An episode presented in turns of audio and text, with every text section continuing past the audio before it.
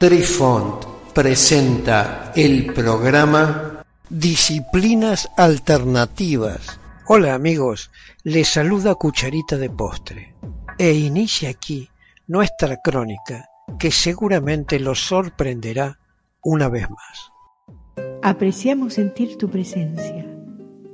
Comunícate con nosotros. Hazlo, Hazlo. vía Twitter en arroba trifón guion bajo media. Hola, soy Besitos de Sol. En el programa de hoy escucharemos el ESM de Carl Jung, tercera parte. Pongamos punto, pero no final, a su relato. Mientras pensaba en estos asuntos, sucedió algo que me llamó la atención estaba a punto de cruzar el umbral cuando vio, elevándose desde Europa, muy abajo, la imagen de su médico, el que lo estaba tratando en ese momento, pero lo vio personificado como el rey de Kos, dios griego de la medicina. Mientras estaba de pie ante Jung, se produjo un mudo intercambio de pensamientos entre ambos. Le dijo a Jung que su partida era prematura, Muchos exigían su regreso y él, el rey, estaba allí para transportarlo de vuelta.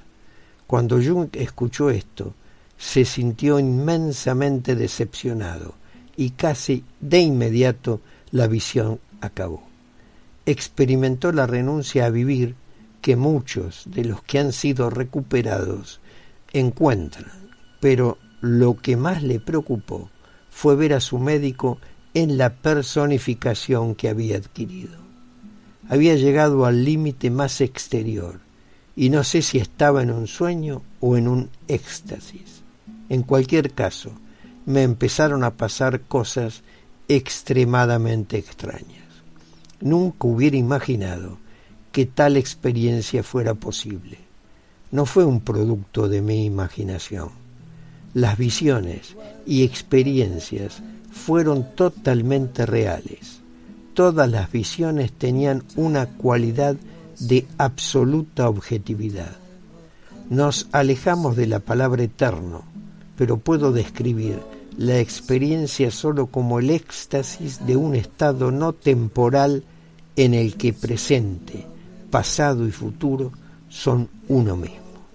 La experiencia podría definirse mejor como un estado de sentimiento, pero que la imaginación no puede producir. Lo único que el sentimiento podría captar sería una suma, un todo iridiscente, que contenga todas las expectativas de un comienzo, una sorpresa ante lo que está sucediendo ahora y la satisfacción o decepción con el resultado de lo que ha sucedido. Algo más, también vino a mí de mi fantástico viaje. Podría definirlo como una afirmación de las cosas tal como son. Un sí incondicional a lo que es, sin protestas subjetivas. Una aceptación de las condiciones de existencia tal como las veo y las entiendo.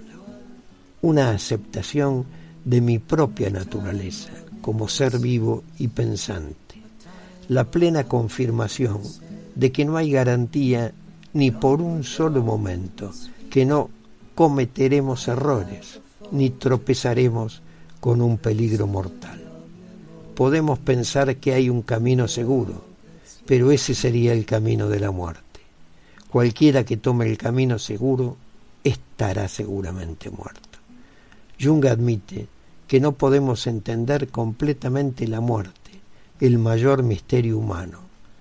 La muerte, mucho más allá de nuestra comprensión intelectual, requiere que comprometamos nuestra alma, exige un salto de fe, nos desafía a reclamar algo desconocido e incognoscible, nos pide que vivamos en la gran aventura que tenemos por delante.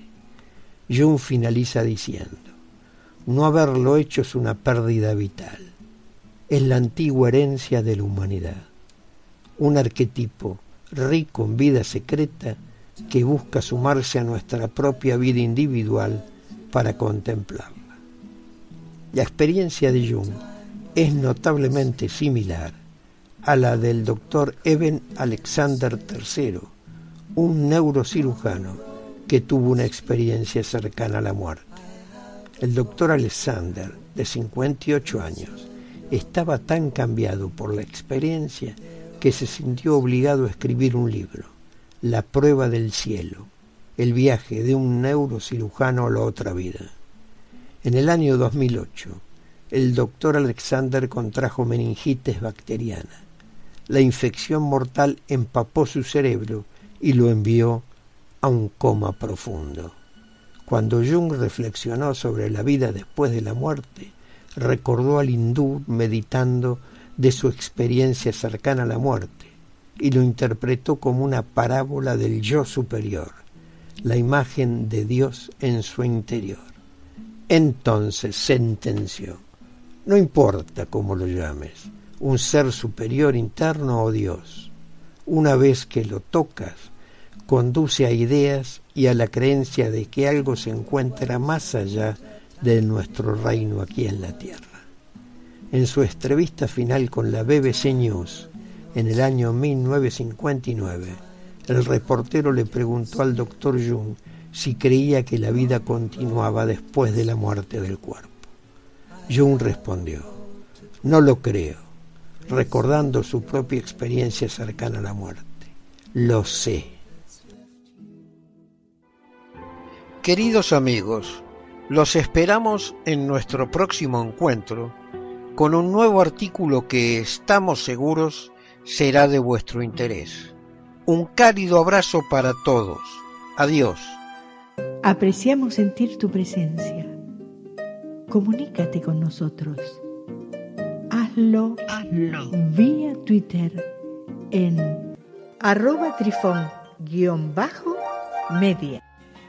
Este episodio lo encuentras en Anchor, Spotify y en tus plataformas favoritas. Hasta siempre amigos. Besitos de sol y cucharita de postre les dicen gracias por pensar.